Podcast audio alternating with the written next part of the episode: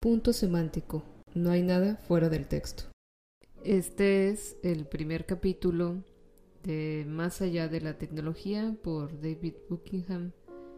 El primer capítulo se titula Vender soluciones tecnológicas. El VET Show, Feria Británica de la Educación, la Capacitación y la Tecnología, es considerada como la feria comercial educativa más grande del mundo se desarrolla anualmente en el inmenso recinto victoriano del Centro de Exposiciones Olimpia, en Londres, y es una muestra excepcional de la creciente importancia que están adquiriendo las empresas de tecnología dentro del mercado educativo. La zona central del recinto de exposiciones se encuentra densamente poblada por stands de corporaciones nacionales e internacionales de primera línea, Microsoft, Apple, RM, Oracle, BT, Dell, entre otros, y de empresas de radiodifusión y televisión, además de otros medios que tienen interés en este campo, por ejemplo, la BBC, Canal 4 y Granada. También compiten por la atención empresas medianas más especializadas dedicadas al software y el hardware, como TAG, Immersive, Hardcore, Prompting, entre otros, mientras que una amplia variedad de expositores más pequeños se distribuyen en la feria del recinto. La feria se celebró por primera vez en 1984 y es organizada por EMAP Education, una división de EMAP Business Communications, empresa británica líder en medios de comunicación. Además de organizar exposiciones, en especial eventos de tipo business to business.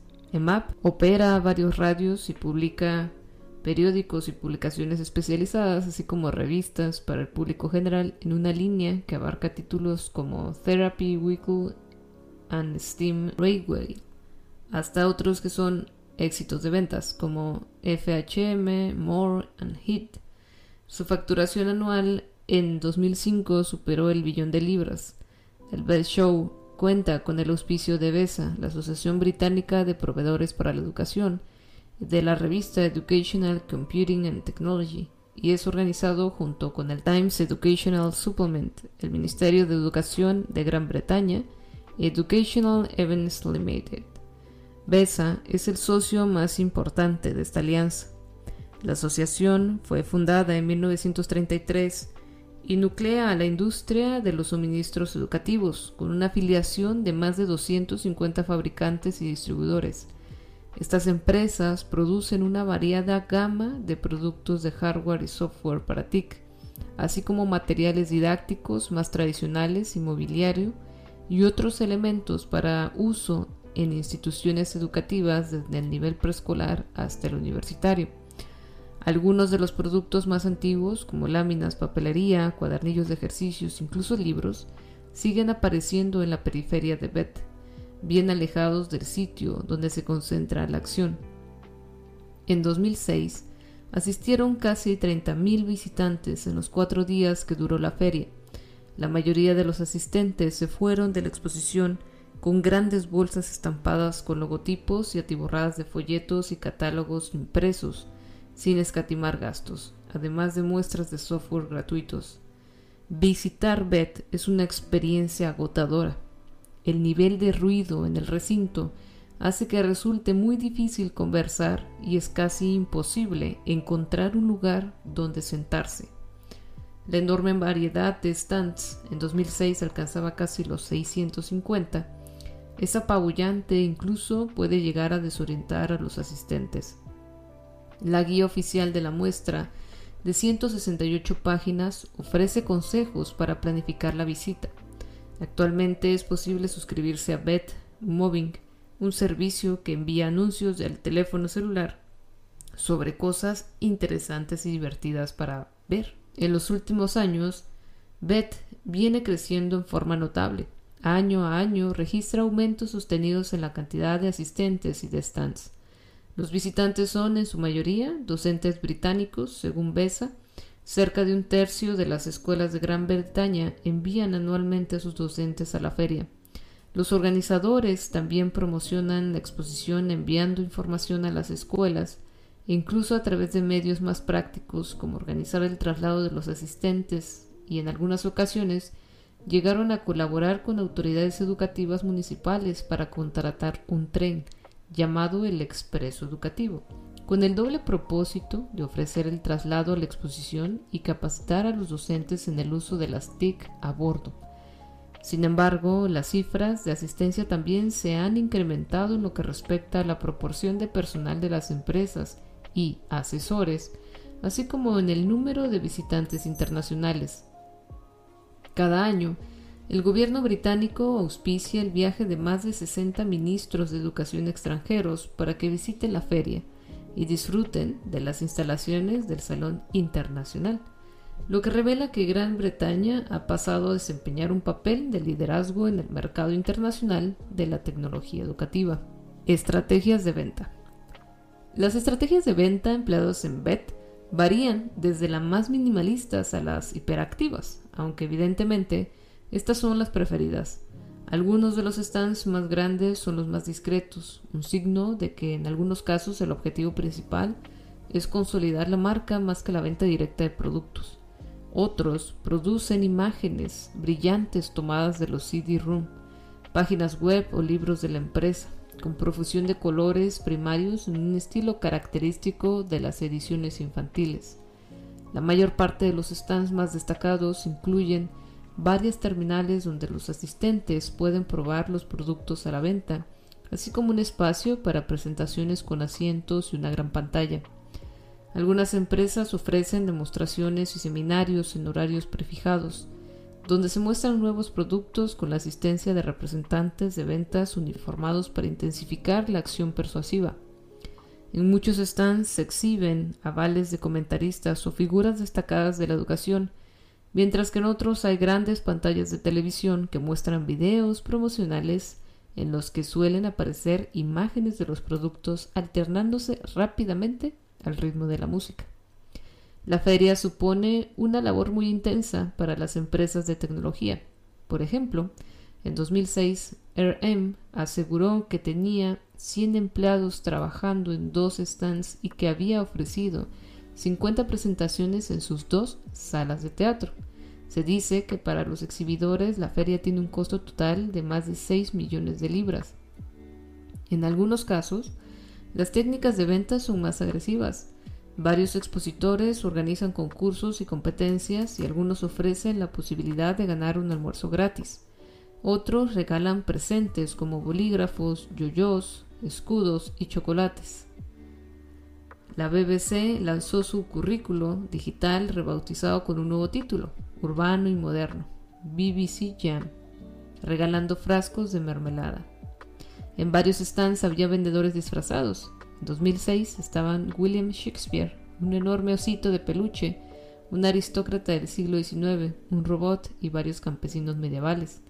En años anteriores recorrían los pasillos las imitadoras de Lara Croft mientras que en 2006 las típicas señoritas con minifaldas blancas y el nombre de la empresa estampado en la espalda intentaban seducir a los visitantes para convencerlos de comprar la solución más reciente en software educativo. Si bien algunas de las personas encargadas de presentar productos ostentan una seriedad ligeramente educativa, la mayoría se parecen más bien a feriantes o a los encargados de atraer al público en una feria de diversiones. Se mueven muy rápido, son exagerados, briosos y divertidos. Recurren a la repetición y las preguntas retóricas a la manera de un vendedor de las tiendas de departamento ensalzando las virtudes de un detergente para alfombras. Entre ellos se destaca Russell Prue, quien se califica a sí mismo como promotor independiente de las TIC. En 2006, Prue o Prue realizó presentaciones en cinco stands diferentes, en cada uno de ellos usó distintos tiradores que llevaban el eslogan de una empresa junto con su corbata de moño rojo brillante, su sello personal característico. Prue, que trabajó en la empresa británica de hardware de computación RM con el cargo de promotor en jefe de producto, es autor de The Science of Evangelism y suele ser contratado por el ministro de Educación de Gran Bretaña para promocionar sus políticas. La concepción de la tecnología que propugna Bet Show es de un optimismo desbordante. En las palabras del eslogan ideado para la exposición de 2006, la tecnología es atractiva, enriquecedora, potenciadora. Motiva, inspira y estimula a docentes y alumnos y transforma la experiencia de aprendizaje. Cita. BED reúne a la comunidad internacional de la enseñanza y el aprendizaje durante cuatro días plenos de innovaciones y estímulos. BED es el sitio indicado para entrar en contacto con ideas fascinantes, con lo último en tecnología, con soluciones prácticas que pueden tener un efecto inmediato y con nuevos modos de colocar las TIC en el centro del proceso de enseñanza-aprendizaje, sitio web de BESA. Las frases promocionales de los diferentes expositores refuerzan este mensaje casi místico. Cita, encendiendo la llama del aprendizaje, inspirando la creatividad en el aula, comparta el conocimiento, avive la inteligencia. Este es un eslogan de Adobe. Transformando el futuro. Este es un eslogan de RM. Incluso el Ministerio de Educación participa de la misma retórica, aunque en términos ligeramente más discretos. La tecnología tiene que ver con crear oportunidades, realizar el potencial, alcanzar la excelencia. Una y otra vez se insiste en que aprender mediante el uso de la tecnología es divertido, interesante y motivador para los jóvenes, lo cual no ocurre con los métodos más tradicionales. Si bien el BED Show está orientado casi con exclusividad a las instituciones educativas, varios expositores de primera línea también tienen fuertes intereses en el mercado hogareño. Este interés en el aprendizaje fuera del ámbito escolar se ve reflejado en las frases promocionales. Cita. El aula llega al hogar, el conocimiento a través de la televisión. Fin de cita. O eslogan por NTL. Cita o eslogan aprendizaje continuo, servicios administrados continuos por Compaq, aprendizaje portátil por Acer. De manera similar, las presentaciones de Microsoft hablan de aprendizaje en cualquier momento, en cualquier lugar y de estudiantes sin límites, y aseguran que sus productos están salvando la brecha entre el aprendizaje dentro y fuera del aula. Parte del argumento de venta de BBC Gem es que los estudiantes cuentan con la posibilidad de acceder al sitio de sus hogares o como continuación del aprendizaje de la escuela, para descubrir que casi sin advertirlo están aprendiendo continuamente. Uno de los temas recurrentes que surge aquí es la idea de que la tecnología representa una solución, aunque nunca termina de quedar claro cuáles son los problemas que resuelve. En BED no existen los problemas, solo las soluciones. Soluciones para escuelas, soluciones que lo deleitarán, soluciones flexibles, proveedores de soluciones, soluciones portátiles de mano, soluciones de TIC para la educación integrada, soluciones integrales y muchas más. Algunas empresas que promueven los entornos de aprendizaje administrados aseguran que pueden satisfacer todos los requerimientos de TIC y por ende proporcionar la solución total para cada necesidad. En algunos casos, el término solución parece ocupar el lugar del objeto material, el hardware o el software, que es lo que efectivamente se procura vender. En esta formulación, la tecnología parece superar el estado de mero producto de consumo y asumir una dimensión casi metafísica. En ese desplazamiento adquiere la capacidad mágica de estimular y transformar la enseñanza y el aprendizaje. Otro tema dominante es la concepción de la tecnología como un elemento que confiere poder y ejerce un efecto emancipador. Lo que quieras hacer, puedes hacerlo por Microsoft. Libera tu tiempo, libera tu potencial. Capita. La idea implícita es que los docentes se han visto refrenados de alguna manera no explicitada, pero ahora pueden ser libres gracias a la tecnología. En la misma vena utópica, BT o British Telecom llega incluso a prometer que llevará a los usuarios al paraíso educacional de las TIC. Cita.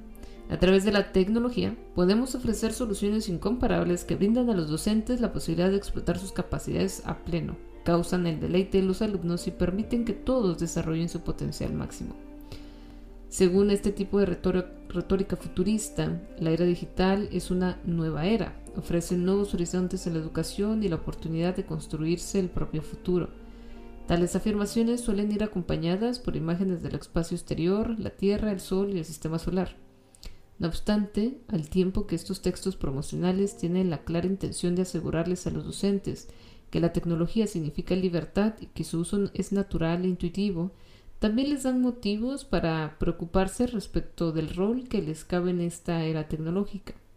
Llaman la atención sobre los peligros de quedarse rezagado y sobre la responsabilidad que tienen los docentes de mantenerse actualizados para poder implementar las políticas educativas dispuestas por el gobierno y utilizar racionalmente los fondos que les asignan para las TIC.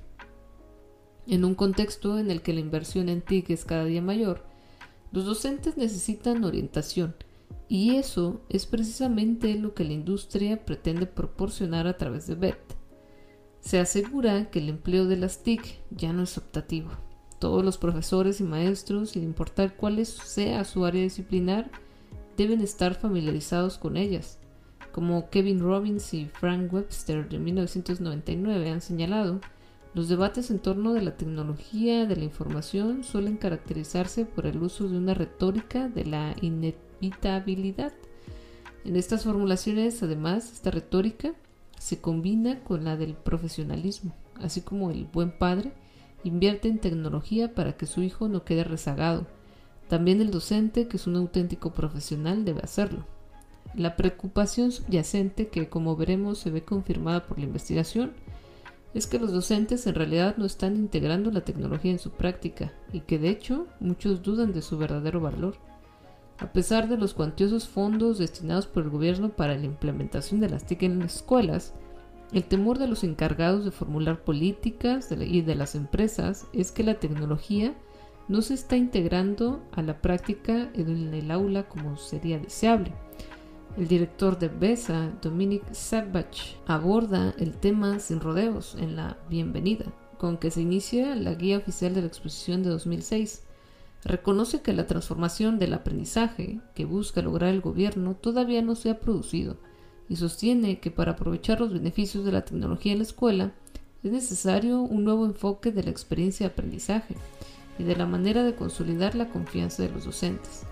La necesidad de mayor integración también es un tema con una fuerte presencia en los materiales publicitarios del gobierno, así como los discursos de los ministros de educación, que suelen ser invitados para inaugurar la exposición de forma indirecta llaman la atención sobre la posibilidad contraria, que la tecnología esté ejerciendo solamente un efecto superficial en las escuelas.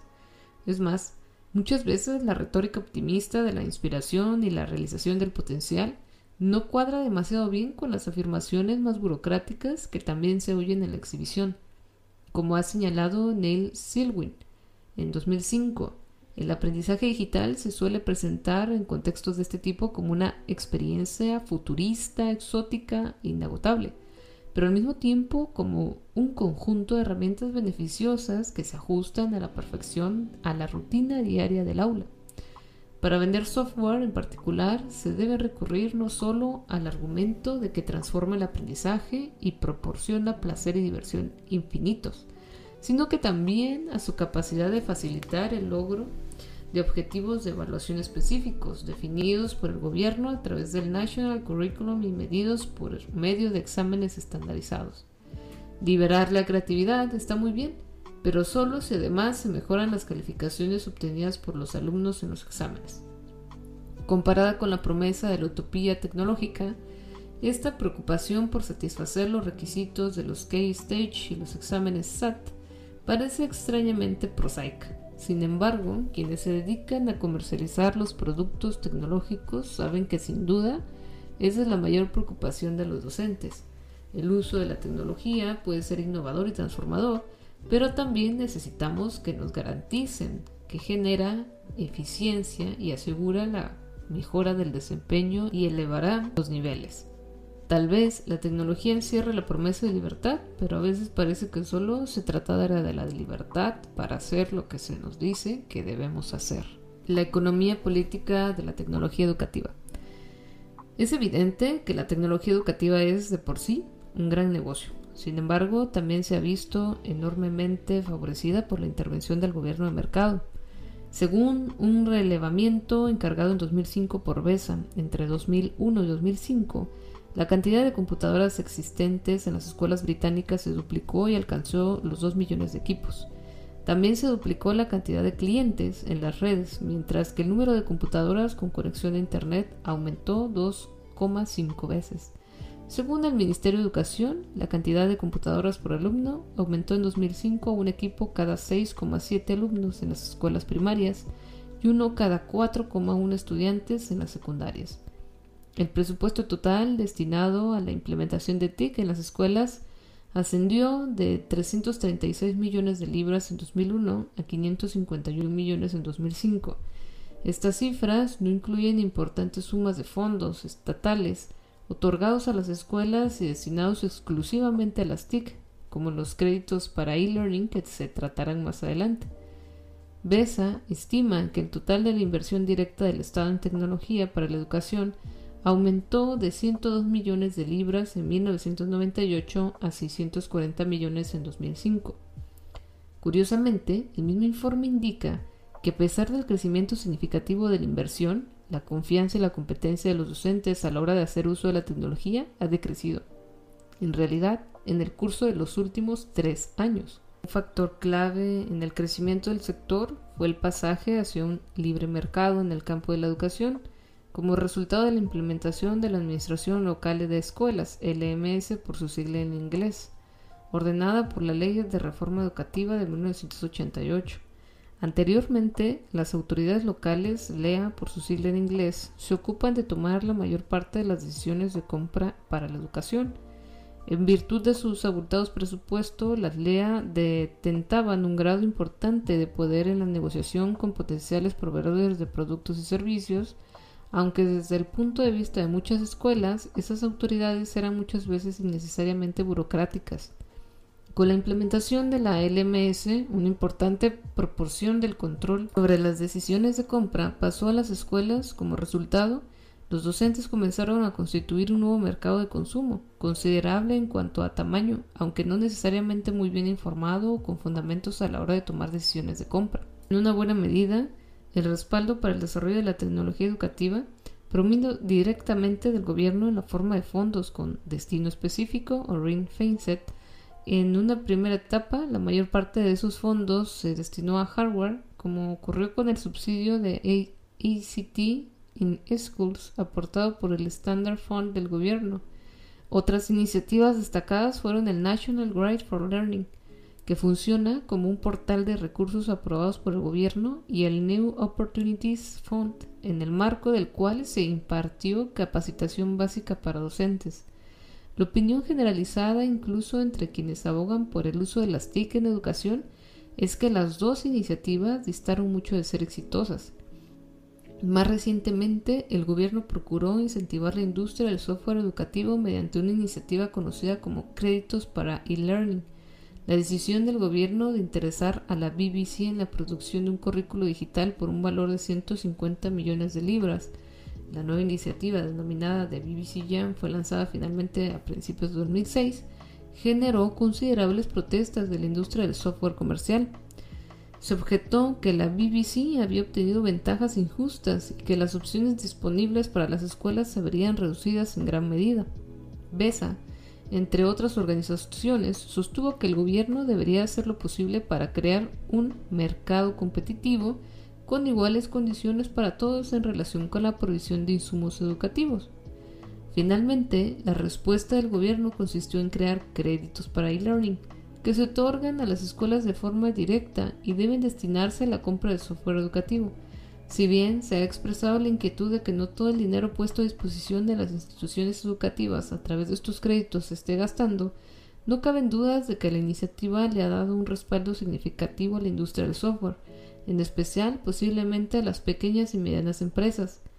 Desde que se implementó la iniciativa en 2002, el gobierno ha otorgado más de 100 millones de libras al año para que gasten las escuelas, que solo pueden adquirir productos y servicios aprobados por el Ministerio de Educación. Para las empresas de tecnología, estos fondos sin duda representaron una oportunidad comercial considerable. Si bien para algunas de las empresas más importantes la educación no es más que un interés en cierto sentido marginal, aunque lucrativo, muchas empresas más pequeñas han procurado crear nichos de mercado particulares. Con el aumento de la cantidad de docentes, que abandonan la profesión y la creciente informalización del empleo en las industrias de los medios, la tecnología educativa se ha convertido en una oportunidad atractiva para potenciales emprendedores y el incremento del número de asesores y otros empleados de la industria que asisten al Bed Show también podrían verse o tomarse como indicador de esta tendencia. No obstante, la credibilidad educativa es un argumento de venta fundamental en este terreno. Como asociación de la industria, BESA cuenta con un código de práctica concebido con el objetivo de asegurar a las escuelas que quedarán satisfechas con cualquier producto o servicio adquirido a un miembro de BESA. La asociación tiene fuerte interés en difundir su rol de proveedora de soporte técnico y capacitación docente a través de ventas como, eventos como BED. Fundamentalmente, BESA asegura que actúa como mediadora de los intereses públicos y privados. El término clave en este sentido es asociación, como explica el director ejecutivo de la organización. Cito, la interdependencia que existe entre escuelas, proveedores y estructura de soporte local es el camino por el que avanzarán las TIC en la educación el enfoque de la asociación siempre es conveniente cuando los soportes individuales se relacionan con conocimientos especializados en un campo determinado.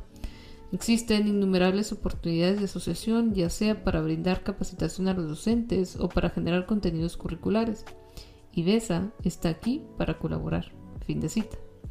Este tipo de relación entre empresas y servicios públicos, propiciado por el gobierno central, es típico de la política del nuevo laborismo la promoción de las TIC en la educación presenta o representa una forma de asociación entre el sector público y el privado, aunque podría decirse que se trata de un consorcio en el que lo privado es notablemente más poderoso que lo público.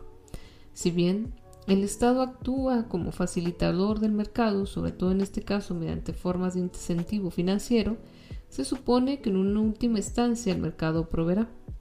La comercialización de tecnología educativa no es más que un ejemplo de la creciente penetración de las fuerzas del mercado en la educación. Si bien este fenómeno adquiere una intensidad particular en los Estados Unidos, en la actualidad se encuentra difundido en la mayor parte de los países desarrollados.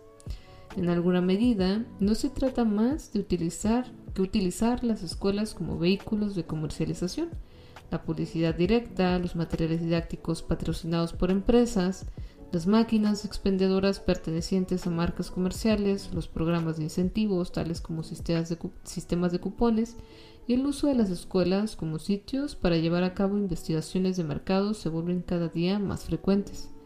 No obstante, en los últimos años también hemos sido testigos de la privatización de varios aspectos fundamentales de la educación, desde la provisión de comidas en las escuelas hasta la construcción de los propios edificios escolares, a través de iniciativa de financiación estatal de proveedores privados, Private Finance Initiative, eh, y también la evaluación es un tema que recae en el sector privado.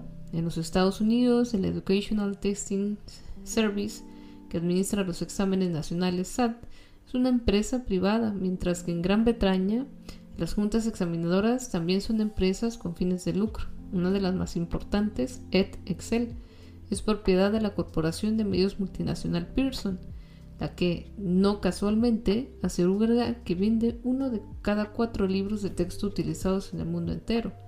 Asimismo, las empresas privadas tienen cada vez mayor participación en el patrocinio de las escuelas, cuando no en su gestión y gobierno, una tendencia que el gobierno ha procurado alentar mediante la promoción de las escuelas empresas, True Schools, las academias urbanas y las escuelas de especialidad que deben contar con la participación de socios comerciales.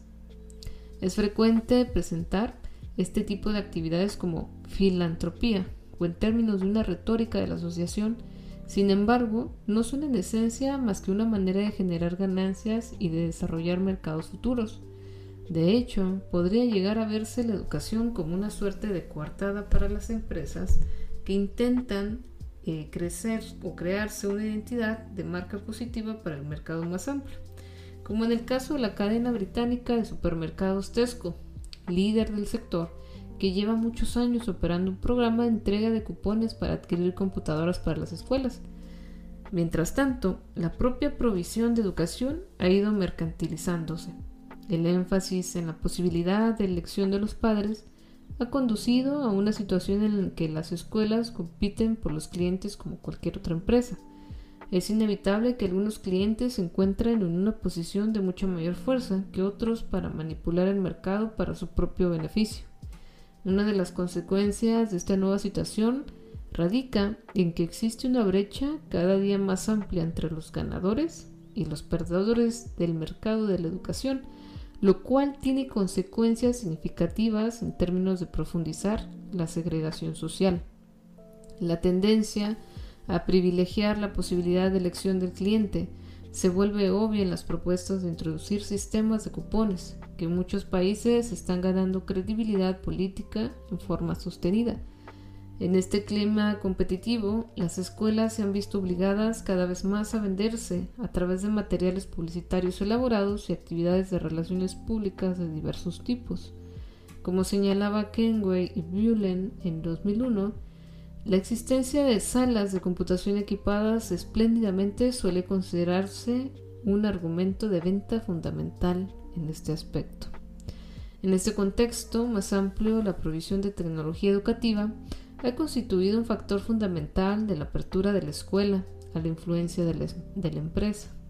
En medio de una economía volátil, en permanente cambio, la educación ofreció un mercado relativamente estable para las empresas de tecnología, que ansiaban conservar sus márgenes de ganancia, así como un trampolín al lucrativo mercado hogareño. Mientras tanto, como señala Bettina Favos en 2004, Internet se ha vuelto cada vez más comercial aunque a menudo en modos que resultan invisibles para muchos de los usuarios. En este sentido, Favos indica que el hecho de que las escuelas recurran a motores de búsqueda comerciales representa otra intrusión a la empresa en el aula y que los sitios públicos y sin fines de lucro se están volviendo más y más difíciles de encontrar en medio de la avalancha de publicidad y de contenidos con auspicios comerciales. Es más, Internet se está utilizando como medio para recabar información para investigadores del mercado de los jóvenes, puesto que se les exige proporcionar datos personales para ingresar en muchos sitios. En la actualidad Internet es, en esencia, un medio comercial no regulado, lo cual no desmerece por sí mismo su valor educativo, aunque sin duda implica que ya no es posible considerar a la red como un mero conducto neutro de información. Lo antedicho no necesariamente significa que el mercado no tenga un lugar en la educación y que antes de que apareciera la serpiente de las TIC existió un mundo de la enseñanza y aprendizaje no comercial similar al Edén. Tampoco significa que ni los estudiantes ni los docentes sean meras víctimas pasivas de la manipulación de vendedores malvados. Es posible que una economía mixta, las instituciones públicas y privadas se vean obligadas a funcionar como una especie de mercado. Sin embargo, las pautas tradicionales de regulación del mercado en el terreno de la educación han cambiado y el mercado de la educación se ha aproximado al mercado más general de consumo. En este nuevo régimen, los docentes se convirtieron en consumidores individuales y ya no pueden depender del poder de negociación y en alguna medida los conocimientos y la experiencia de las autoridades locales de educación. Mientras tanto, las escuelas han pasado a ser un medio a través del cual las empresas pueden captar a los jóvenes un mercado que siempre se consideró volátil y difícil de alcanzar.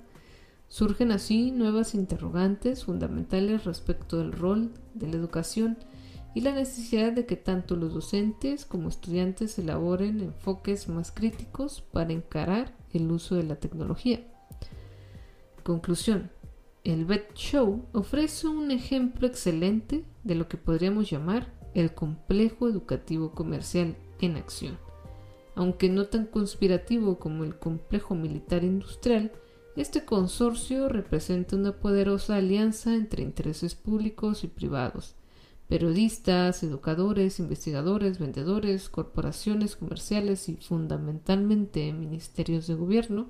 Se trata de un complejo que, en Gran Bretaña incluye una cantidad de centros de investigación destacados, publicaciones semanales como en el Times Educational Supplement y el Guardian Education, grupos de asesores educacionales, formadores docentes y empresas como Microsoft, Apple, RM y BT. Toda esta actividad se sostiene en gran medida gracias a la financiación estatal y a través de sucesivas iniciativas surgidas de la Dirección de Tecnología y la denominada Unidad de Innovación del Ministerio de Educación y de VECTA, la Agencia Británica de Comunicaciones y Tecnologías Educativas, un organismo financiado por el Estado encargado de brindar asesoramiento para la implementación de la estrategia gubernamental en materia de TIC. De este modo, las estrategias de venta representadas antes y los discursos a los que recurren se reciclan a diario en las páginas destinadas a publicidad y en los suplementos online de la prensa educativa, así como en la avalancha de materiales publicitarios que inunda día tras día las instituciones educativas. En el mejor de los casos, podría decirse que la distinción entre intereses públicos y privados se ha desdibujado, como señala Daniel, Daniel Menchik en 2004. Cita. Es difícil establecer la línea que separa el interés benéfico genuino de enriquecer el aprendizaje de los alumnos del puro interés empresarial. Fin de cita. De hecho, como veremos en capítulos posteriores, quienes propugnan el uso de la tecnología en la educación desde los campos académico-político han incurrido con frecuencia en la clase de afirmaciones exageradas que caracterizan las estrategias de venta de las grandes corporaciones. Sin duda, existen sobradas razones para cuestionar la afirmación de que los productos que se ofrecen a la venta en BED son tan innovadores como aseguran los vendedores. El grueso de las enciclopedias digitales, los cuestionarios online de selección múltiple, los programas para dibujo incluso los llamados libros de cuentos interactivos difieren solo en lo superficial de sus pares no tecnológicos. La pizarra interactiva pareciera no ser más que un medio para reafirmar la vigencia de la enseñanza tradicional de clase magistral centrada en el docente a la manera de un predecesor histórico del pizarrón, tal como las tablet PC. Guardan un parecido asombroso con la pizarra y la tiza, aunque con nuevas posibilidades de evaluación y control por parte del docente. Por cierto, buena parte de los contenidos educativos que ofrecen estos nuevos medios dista mucho de ser novedosa. En gran medida son poco más que los contenidos del plan de estudio tradicional en nuevo envoltorio. Pero según algunos comentaristas es la sola presencia de la tecnología lo que surte efecto. Se cree que la tecnología en sí misma y por sí misma motiva a los estudiantes, en especial a los alumnos. Cita, indiferentes que en los debates contemporáneos son casi siempre identificados implícitamente como varones. Se considera que la tecnología proporciona placer y diversión garantizados, lo cual es sencillamente imposible con los métodos más antiguos. Además, se sostiene que puede convertir los aspectos más desagradables de la educación, como los exámenes, en actividades interesantes y emocionantes. Como veremos en capítulos posteriores, esas afirmaciones se fundan en supuestos acerca de la relación de los jóvenes con la tecnología que son, en el mejor de los casos, debatibles. A pesar de los excesos en sus prácticas de comercialización, el Bell Show es un indicador elocuente de las tendencias actuales en el uso educativo de la tecnología constituye un encuentro de intereses públicos y privados y una concentración de discursos sintomáticos de lo que ocurre en el campo en una escala mucho más amplia. En la exposición, la tecnología se presenta como fuente de innovación, de desarrollo del potencial y de liberación, así como de auténtica práctica pedagógica. Sin embargo, en términos mucho menos celebratorios, también es parte de un movimiento más abarcador hacia la burocratización, la regulación y la vigilancia. Estos discursos definen los roles del alumno y el docente de maneras diversas y también invocan supuestos mucho más generables respecto de la naturaleza del aprendizaje. Mi propósito en este libro es ofrecer una crítica de algunos de los discursos contradictorios vinculados al uso de la tecnología en la educación, minimizar algunas de las afirmaciones exageradas, positivas y negativas que suelen formularse en relación con este tema y ofrecer algunas pautas para una práctica que considero auténticamente nueva y estimulante. Con todo, creo que en la última instancia no es posible mantenerse al margen de estos desarrollos. Asistí al Vet Show en 2006 y no solo para recopilar material para este capítulo, sino para participar en un seminario y presentar una investigación llevada a cabo en mi universidad en colaboración con una empresa de software comercial.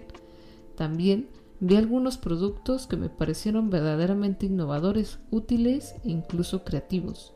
Mi crítica a la omnipresencia del uso de la tecnología en la educación no está motivada por el deseo de reafirmar la vigencia de los métodos supuestamente más genuinos propios de otra época.